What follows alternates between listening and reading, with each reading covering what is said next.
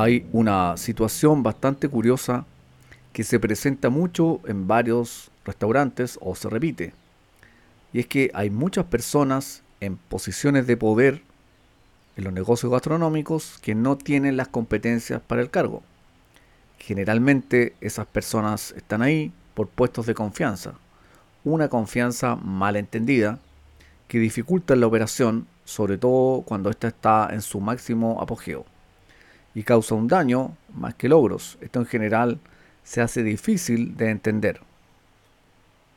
Generalmente estos puestos están designados a dedo por confianza, pero nunca generalmente redundante, pero sirve, no sirven. Ahora, no quiero decir que todas las personas no tengan las competencias, o sea, se dan casos de personas que sí las tienen, pero en general no las tienen y causan más dificultades y no ayudan a la armonía y al desarrollo del negocio. Si este es tu caso, nosotros aquí te vamos a poner algunas soluciones.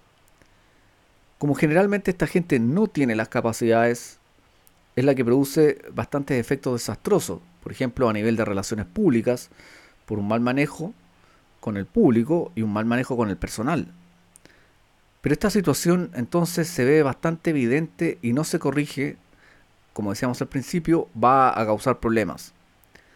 Los cargos de confianza mal entendidos, esto genera en general suspicacias y un montón de intriga claramente ligada a los deseos del poder. Aquí entraríamos como una novela de Shakespeare. Y el poder mucha gente lo desea con todo su alma y eso está mal. ¿Cómo corregir esta situación? Generalmente esto se da cuando no hay comunicación. Por lo tanto, hay que establecer reuniones. Y no ese tipo de reuniones periféricas y tediosas y largas, sino una reunión de 10 minutos de exposición y 10 minutos para preguntas y respuestas. Nada más. Con esto se va a lograr lenta pero sostenidamente que se vayan destrabando las situaciones.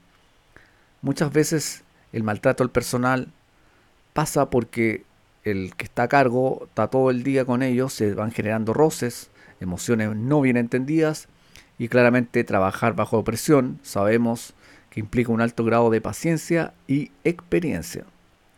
Pero también hay un descubrimiento y entendimiento.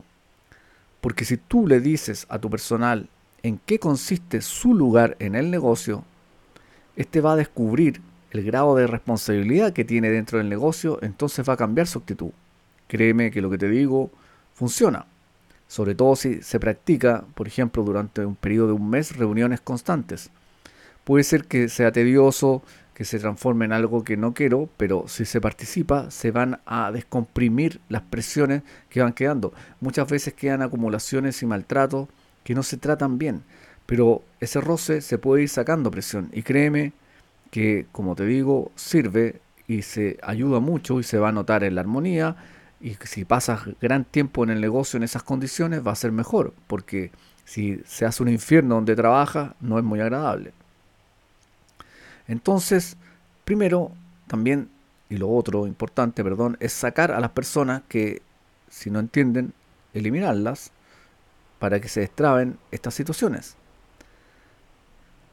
Muchas veces es difícil sacar a la gente, pero esto evita problemas a futuro porque recuerda que estos conflictos emocionales son acumulativos y lo importante es que el negocio le vaya bien, porque si no, se va, insisto, va a causar problemas y podría causar inclusive el cierre del negocio, lo cual es una tragedia. Yo he comentado anteriormente que he estado en negocios donde la, la comunicación, donde no hay reuniones y todos piensan y suponen de otro ciertas situaciones y todos piensan que lo están haciendo bien, pero no lo están haciendo bien porque no hay una orientación, no hay objetivos determinados, nada.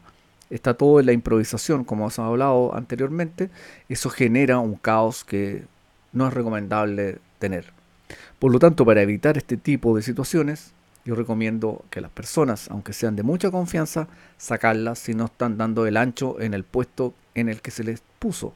Evidentemente, las personas que son de tu confianza, debes exigirles que se capaciten si no tienen capacitación en el rubro. Porque esto es también una de las cosas que se me olvidaba mencionar, que muchas veces son personas que vienen de otras áreas, inclusive áreas más pasivas, como oficina, que no es el mismo ritmo que un restaurante, y no logran o nunca logran establecer esa diferencia. Pero para es mejor sacarlo y ver dentro de tu personal personas capaces, crear, descubrir y formar líderes. Eso es muy importante y formar equipos. Lo hemos dicho en otras oportunidades, la capacitación constante es lo que va a hacer que tu negocio entre de lleno al siglo XXI. Ese sería el podcast de hoy y muchas gracias por haberme escuchado.